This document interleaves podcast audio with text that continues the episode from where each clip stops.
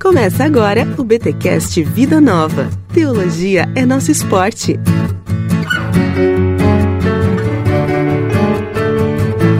Muito bem, muito bem, muito bem. Começa mais um BTcast Vida Nova, o de número 10. Eu sou o Rodrigo Bibo e se não tem disciplina, não tem seguidor de Jesus. Não dá pra fugir, meu irmão. Eu sou o Abimael e o discipulado é a missão da igreja. Olha aí. Gente, mais um BTcast Vida Nova que chega até vocês graças a Edições Vida Nova, essa editora querida que desde o ano passado é parceira aqui do Ministério Bibotal, ou seja, todo mês tem aqui um BT Cash extra trazido até vocês por essa editora que é maravilhosa e tem lançado livro todo mês, aí três ou quatro volumes todo mês e livros que são essenciais para a igreja cristã.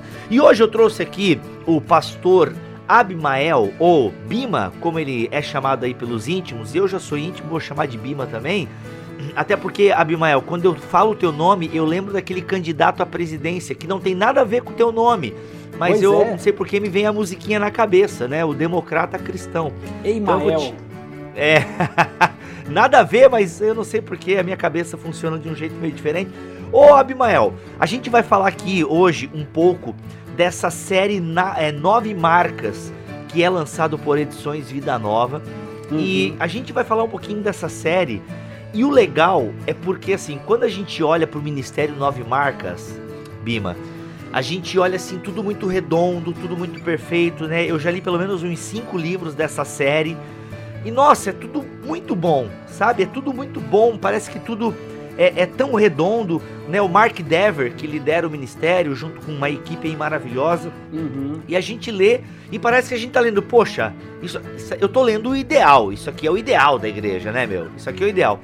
Mas o legal, Bima, é que tu esteve lá na igreja do Dever. Conta pra nós um pouco como é que foi ver isso na prática, isso que a gente lê aqui na série Nove Marcas.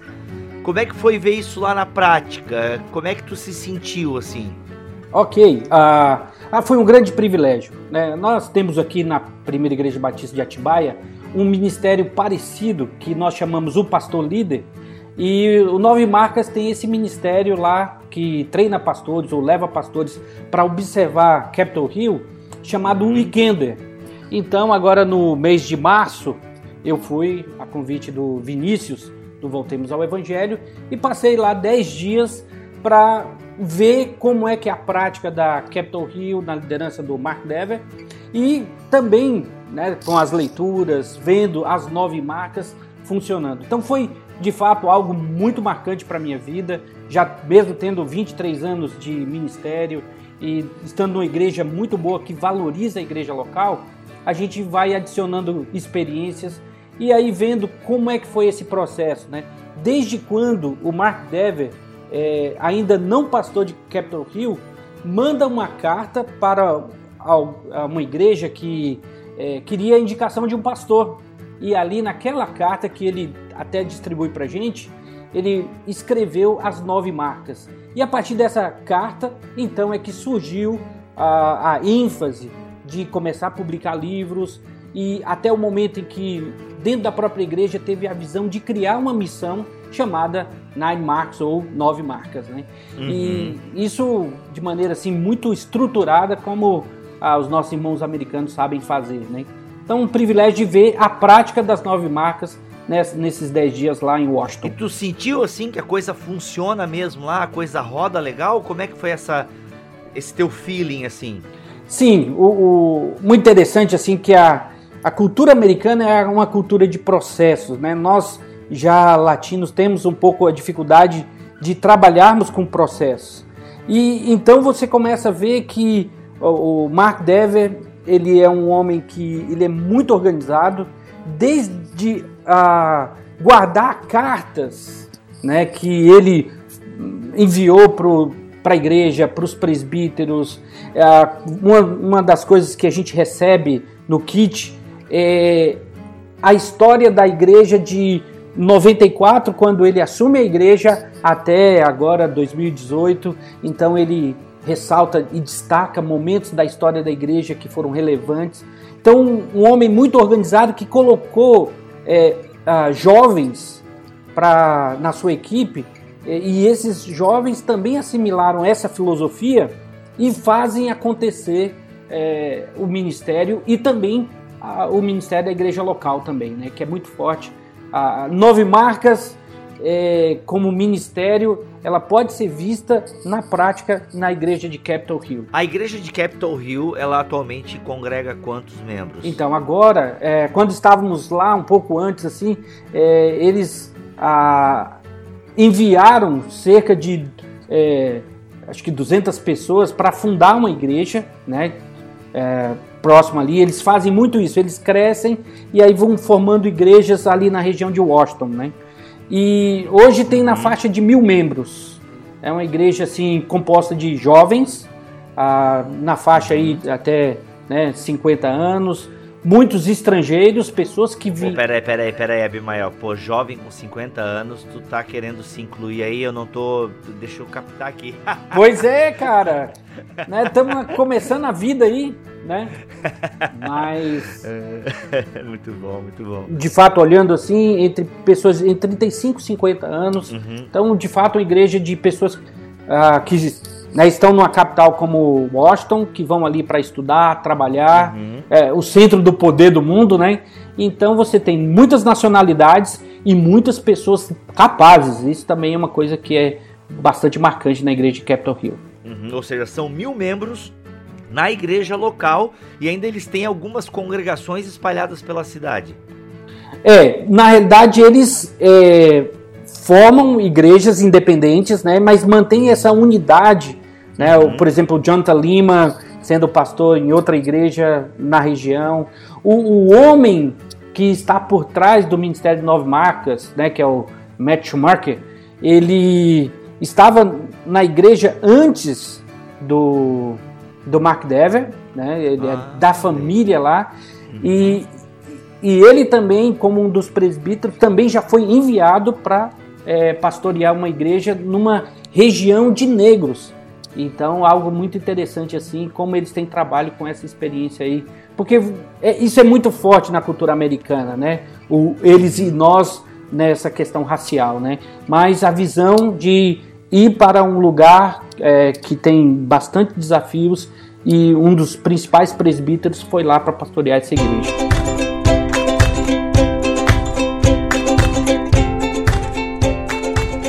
Puxando um pouco do, do, do, tema né, que você mais gosta aí dentro desse ministério, aliás, a gente gosta de todos os temas, obviamente que a gente acaba é, se deslocando para um ou para outro. Como é que uma igreja com mil membros é, trabalha a questão do discipulado? Porque a coisa que eu mais ouço é: Poxa, cara, eu procurei uma igreja pequena porque a minha igreja era muito grande e lá o trabalho com discipulado não era muito bom. Como é que o Ministério Nove Marcas desenvolve essa questão do discipulado? É, o, até o livro ele trata disso na segunda parte, né? Onde discipular, é, onde o, o Mark Dever ele foi colocando na visão da igreja, né, e essa igreja de mil membros, quando ele assumiu os primeiros anos, ele excluiu cerca de um terço da igreja. Pelo valor de outro, até tem na série também sobre membresia de igreja e disciplina, né, como eles levam a sério. Então, é, ele foi introduzindo uma filosofia na igreja de relacionamentos intencionais. Né? Então, a, isso é uma coisa que precisa ser resgatado. Discipulado não é uma tarefa ministerial. Discipulado é a, a tarefa do relacionamento intencional. Então a, a, você começa a perceber o próprio Dever é, investindo em jovens, né, que ele tem uma liderança jovem também, e chamando para perto dele e marcando é, um café, conversa. Se você puder olhar no próprio Instagram do Mark Dever, você vai ver isso. Ele sempre está tirando foto em algum restaurante, em algum café, onde eles estão estudando a Bíblia, três ou quatro pessoas. E ele é o pastor titular, cheio de é, compromissos externos à igreja, mas ele não abre mão de investir nos presbíteros e investir em jovens através de relacionamentos intencionais. Né? Então isso é fantástico. Então não, não é aquela burocracia que você precisa criar uma estrutura. É, é você colocar no coração da membresia da igreja que enquanto você se relaciona, você está discipulando. Até o mal crente, quando ele se relaciona, ele também vai acabar discipulando para o lado errado. Obviamente, então, formar a mentalidade de crentes que amem a Deus, né, que desejam ser como Cristo e no seu relacionamento vai estimular a, a, uma vida piedosa. É, então a gente poderia começar até a falar, Abimael, sobre o que significa discipulado, né? Ou seja, a tua definição, se eu peguei é, bem, que é uma definição clássica, discipulado é caminhar junto. Que foi basicamente o que Jesus fez, né? Exatamente, quando lá em Marcos capítulo 3, versículo 13 e 14, Jesus ele escolhe os seus discípulos, ele fala, olha, é, ele os chamou para estarem com ele. Então, essencialmente, é, discipulado é, é, convivência, né? Discipulado, você precisa mostrar para as pessoas que estão perto de você que você é um crente imperfeito, mas que deseja crescer em Cristo e na maturidade, e essas pessoas que estão ao nosso lado verem exatamente isso. Puxa, você viu? Ele, ele erra, mas ele pede perdão, ele acerta, ele vai lá e conserta a coisa. Ó, você viu? Ele é um cara que ama Deus, ele não é perfeito, mas ele está lutando para ser uma pessoa mais madura. Né? Então, quando você pega alguém para trazer para perto de você, você é, vai ser alguém vulnerável, mas vai ser um modelo autêntico, né?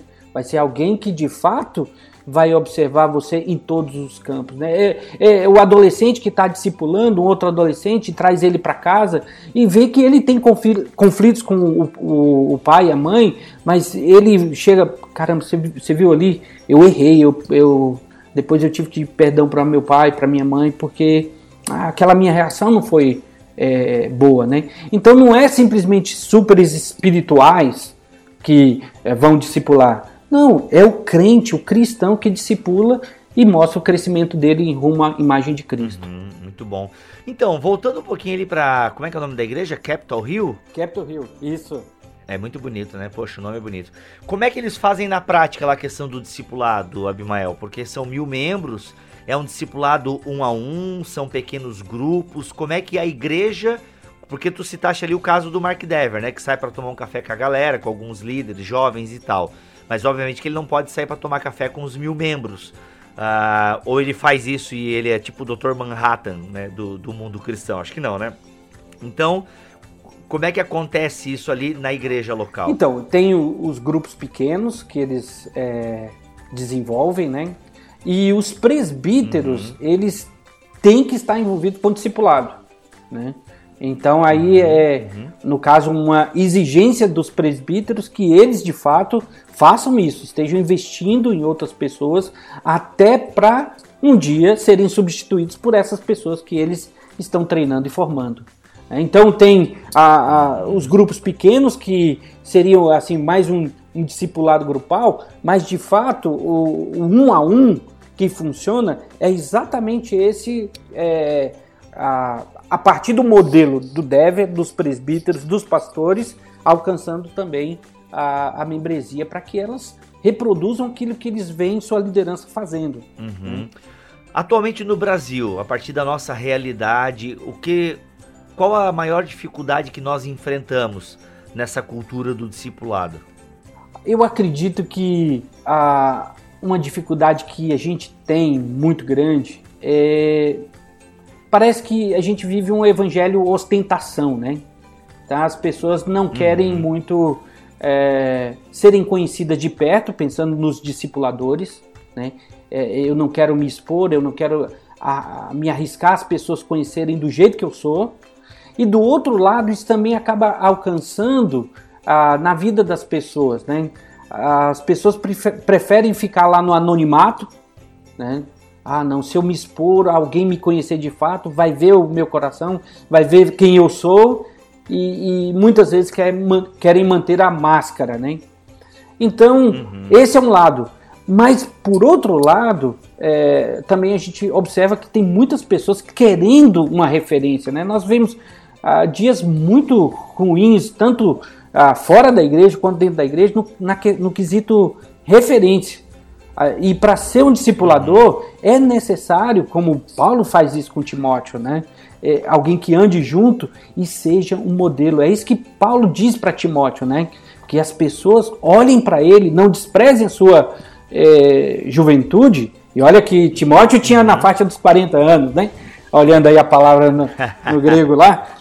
Mas ele falou: olha, não despreze a sua juventude, mas Timóteo, que você seja um padrão para eles na palavra, no procedimento. Né? Então, algo que é, a pessoa que quer discipular tem que lembrar disso.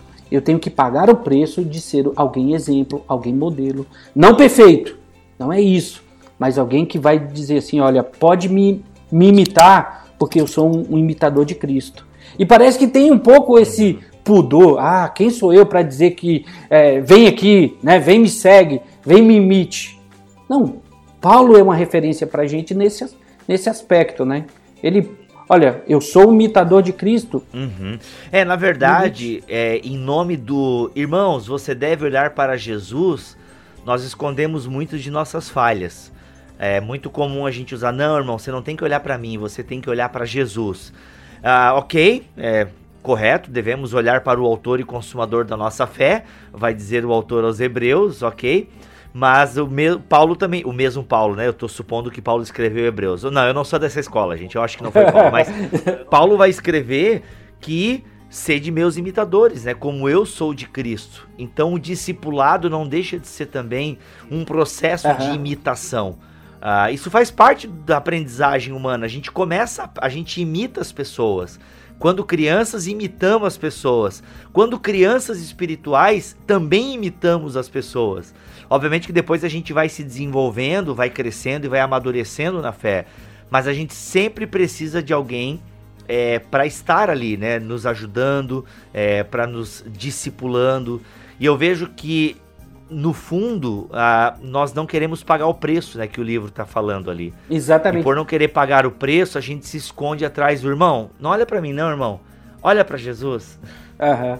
O Bibo, e uma das coisas assim que é, eu vejo que muitos pastores, a gente vai andando aí é, pelo Brasil afora, através do ministério que a nossa igreja tem disposição bíblica chamado Pregue a Palavra, e a gente vê o clamor de pastores dizendo ah, eu não tive um mentor. Eu, pela graça de Deus, eu estou há 23 anos aqui na primeira igreja batista de Atibaia.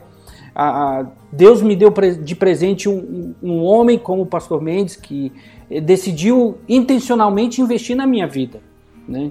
Uhum. Então, é, eu tenho essa paixão pelo discipulado e por mentorear jovens, que é outro ministério que nós temos aqui, que é a Escola de Pastores Piba, com, porque eu tive esse privilégio de ser mentoreado. E uhum. então, é, meu coração queima por ver exatamente isso. Nós precisamos de mentores que se uhum. é, disponham a mentorear jovens que estão aí saindo para o ministério pastoral, muitas vezes também sem essa realidade de terem sido mentoreados e vão quebrar a cara no ministério, vão fazer sofrer e vão sofrer, por quê? Porque também faltou aquela, aquele eh, propósito que no livro de Provérbios a gente acha, né? Que é pessoas mais maduras ensinando os mais jovens. E o que acontece também até no ponto de vista feminino, né? As mulheres mais velhas ensinando as, as mais novas a serem piedosas, a cuidarem das suas famílias. Então, eu acho que muito importante esse tema para o nosso país, que carece de modelos desde a presidência da República, nos poderes é, judiciário e legislativo, e que nas igrejas nós possamos clamar também para que exista isso, né? que existam pessoas que se disponham a discipular outros porque querem ser mentores de outras pessoas. Né? E, e, um detalhe que também lá na igreja Capitol Hill tem, que é uma disposição que o Mark Dever é, instituiu lá, eles têm um, um um ministério de estagiários. Até o Jonas Madureira passou lá um tempo como um dos estagiários do Mark Dever. Então, por mais ou menos cinco, seis meses, ele pega, escolhe seis jovens e investe nesses jovens. Uhum. E depois esses jovens saem como uh, Greg Gilbert e outros homens aí que outros jovens que saíram para abençoar a igreja americana, que passaram por essa influência do Mark Dever. Né? Então é algo fantástico uhum. assim da gente ver acontecendo na igreja do século XXI. É, a gente vê essa questão né, da, do, da imitação, do pastoreio, da mentoria. Não à toa a gente fala muito da solidão pastoral. Ah, isso não é uma exclusividade do pastorado é, brasileiro. Né? A gente vê que muitos pastores espalhados pelo mundo, inclusive, tiram suas próprias vidas ah, por uma série de motivos, obviamente, mas um dos motivos é a solidão, o caminhar sozinho. E, e aí a gente vê, poxa, o cara é pastor e ele não é discipulado por ninguém, como se o título né, de pastor essa sigla PR que antecede o nome dele desse a ele um superpoder de poder caminhar sozinho. É, e a gente vê muito, muito isso, né? A solidão pastoral. Ah, então a gente percebe que essa cultura né, da imitação, do caminhar junto, do aprender com, ela realmente é, é, é uma deficiência. Aqui no Brasil a gente enxerga, mas não é um problema nosso exclusivamente, né? Nosso só, né? É. Sim, nós precisamos né, da, da prestação de contas. Né? É. Mesmo o pastor titular, mesmo aquele cara que né, ele é o que manda como pastor presidente, ele precisa de uma referência onde ele pode abrir o coração dele e falar: olha, puxa, eu luto com os meus pensamentos. Olha, tá difícil. Ou eu estou enfrentando uma situação agora de estresse, ou olha, está se levantando alguém lá na minha igreja, um grupo, uh, ora por mim.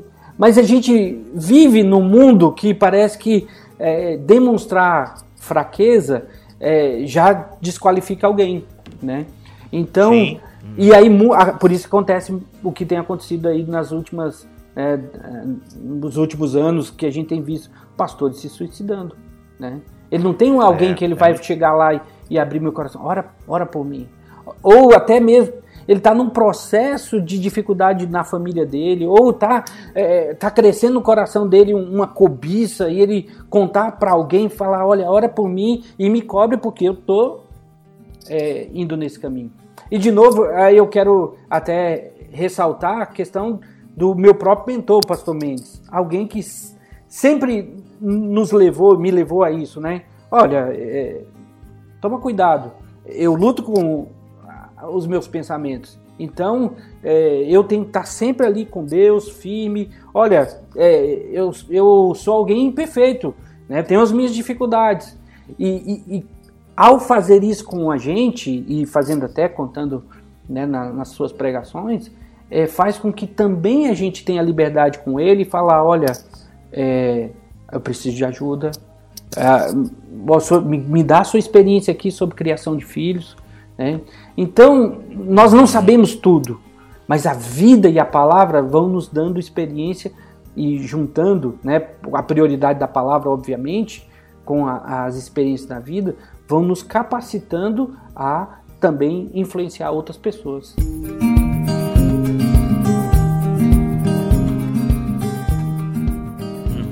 É uma coisa que eu gosto do, do Mark Dever é essa ideia de que ele tem noção de que não existem pessoas perfeitas nem igreja perfeita.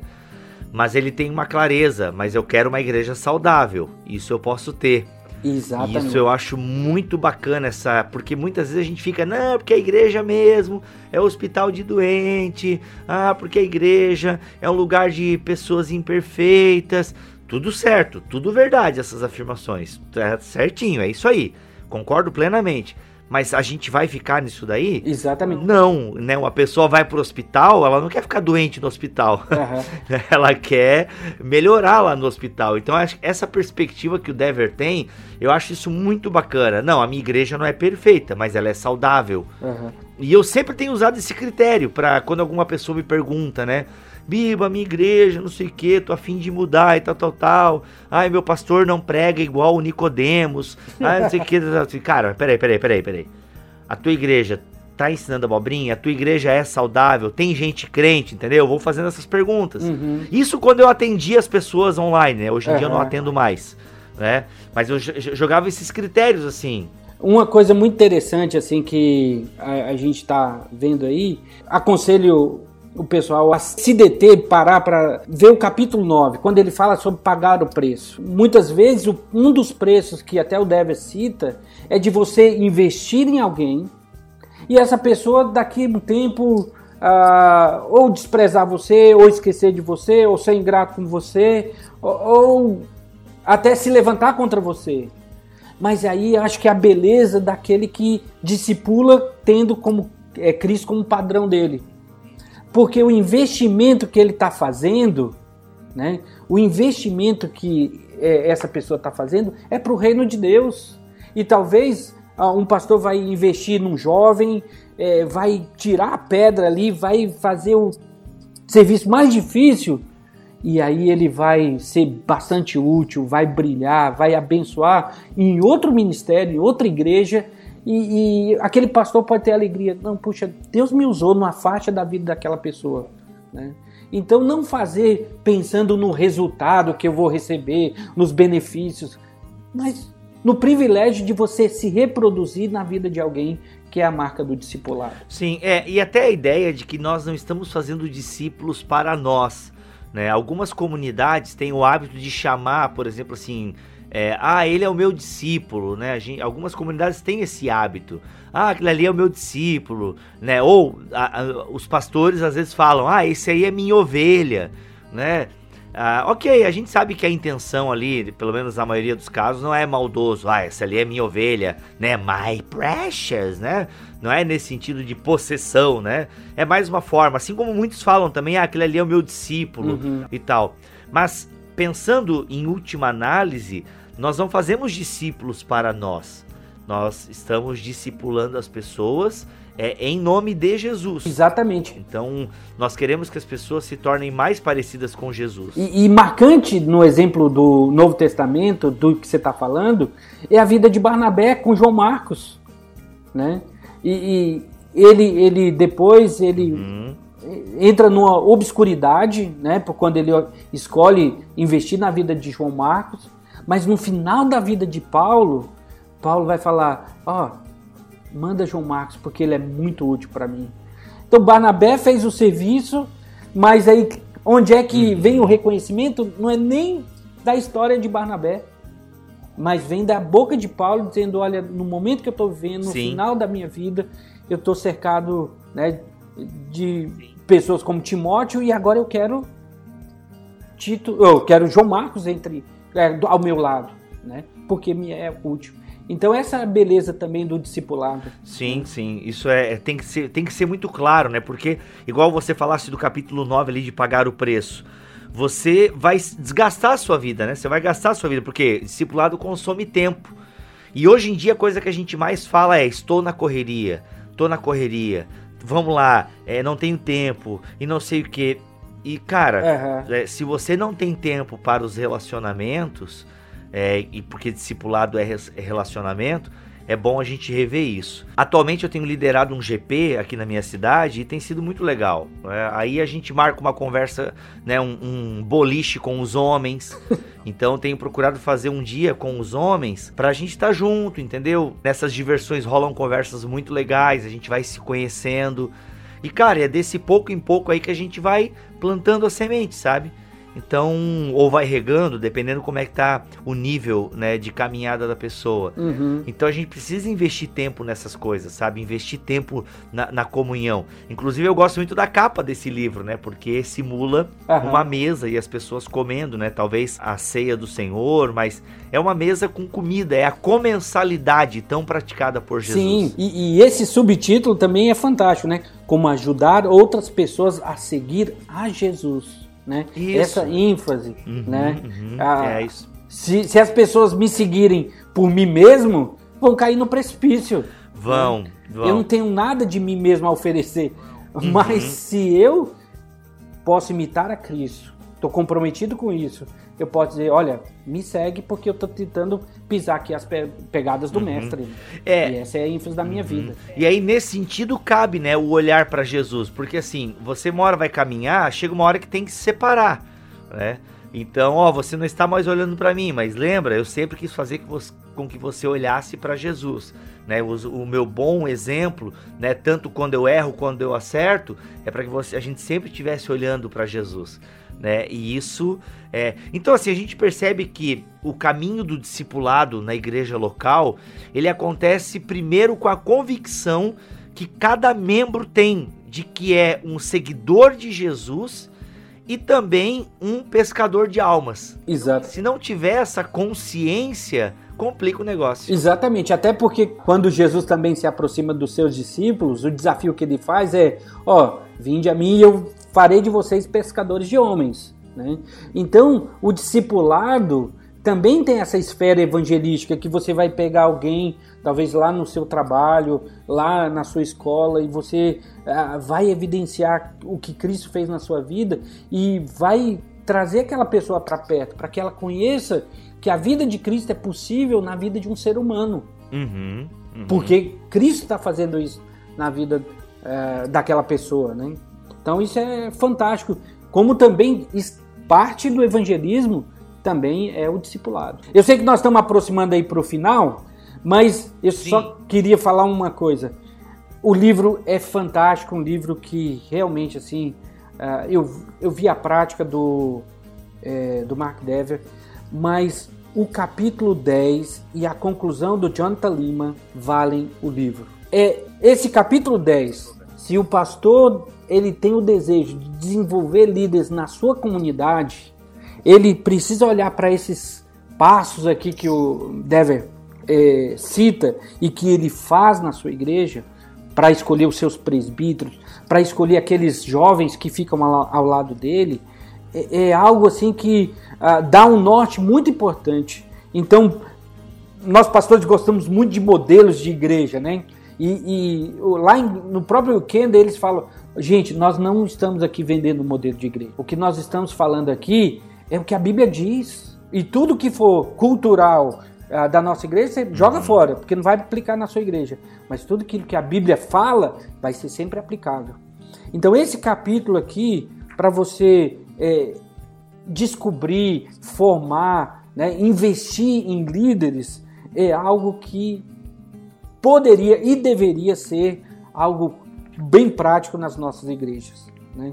Todo o processo de é, delegar, de confiar na pessoa, de dar o feedback, né, de é, procurar pessoas que sejam realmente ali que desejosas de viver as qualificações bíblicas de é, 1 Timóteo 3 e Tito, é algo que realmente assim vai fazer uma geração na nossa igreja de líderes capazes e biblicamente comprometidos para que formem outra geração tão comprometida quanto aqueles vão desenvolver. Então, surgir o livro, uh, acho que esse livro deve ser um daqueles né, das nove marcas lá que podem ser usados para grupos pequenos, para escola dominical. Esse aqui, para estruturar um ministério de discipulado, é fantástico. Olha aí. Tá aí, gente, Discipulado como ajudar outras pessoas a seguir Jesus de Mark Dever. O livro, e gente, ele é aquele formato pequeno, tá? Tipo 14 por 18, se não me falha a memória. E ele então 110 páginas, dá para você ler, OK? Você que diz que é pastor muito ocupado, não tem tempo de ler direito, esse aqui não tem desculpa, porque é um livro pequeno, tá? Então nós temos aí a primeira parte, o que significa discipular? Aí são quatro capítulos: a inevitabilidade da influência, voltado para o próximo, a obra de fazer discípulos e fazer discípulos as objeções né, que se tem quanto a essa questão. É, as desculpinhas, né? As desculpinhas, isso mesmo. a segunda parte, onde, se, onde discipular, tem dois capítulos, que é o A Igreja Local, Pastores e Pastores e Membros.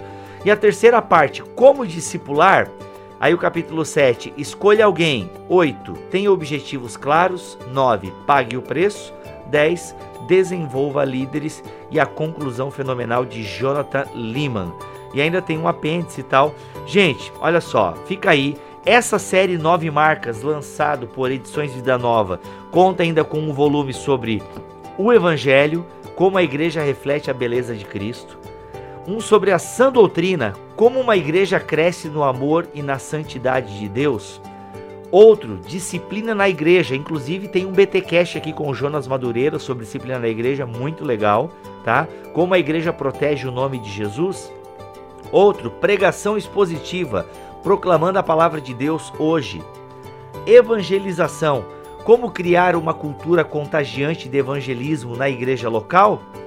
Missões, quando a igreja local se torna global. E o outro, conversão, como Deus cria um povo. E tem mais um aqui, membresia na igreja como o mundo sabe quem representa Jesus. Bem, eu tenho esses, acho que eu tenho todos, né? Aham. Então tá bom, gente, foi mais um BTcast Vida Nova. Então não esqueça de visitar o site de Edições Vida Nova, confere os lançamentos lá, tem comentário bíblico chegando, tá? Alguns livros muito legais de prática mesmo para a igreja cristã, tá bom? O site de Vida Nova está aqui na descrição deste BTcast. Não esquece também de seguir a Vida Nova lá no Instagram, ok? Segue lá, o Instagram da editora também está aqui na descrição deste BTcast. Abimael, obrigado pela tua vinda aqui neste episódio, querido. Ok, Bibo, obrigado, obrigado pelo tempo prazeroso aí desse bate-papo tão gostoso a respeito do discipulado. Deus abençoe você. É nóis. E tu vai voltar um dia, hein? Eu vi que tem umas pautas aí que dá pra gente conversar. Vai ser bem legal. Espero que você possa voltar em breve aqui em bibotalk.com, tá bom?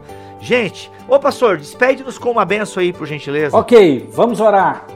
Pai querido, queremos pedir ao Senhor que o Senhor nos ajude a cada dia ter o desejo de investir a nossa vida em outras pessoas, marcar através daquilo que o Senhor fez na nossa vida, está fazendo, outras pessoas. Ó Deus, dá-nos essa paixão pelo discipulado e que aquelas pessoas que virão após a, a, o nosso investimento possam também ter essa visão e fazer a obra do Senhor de discipular aqui e em todas as nações. Obrigado por esse ministério fantástico. Abençoe o Bibo. Essa é a nossa oração em nome de Jesus. Amém. Amém.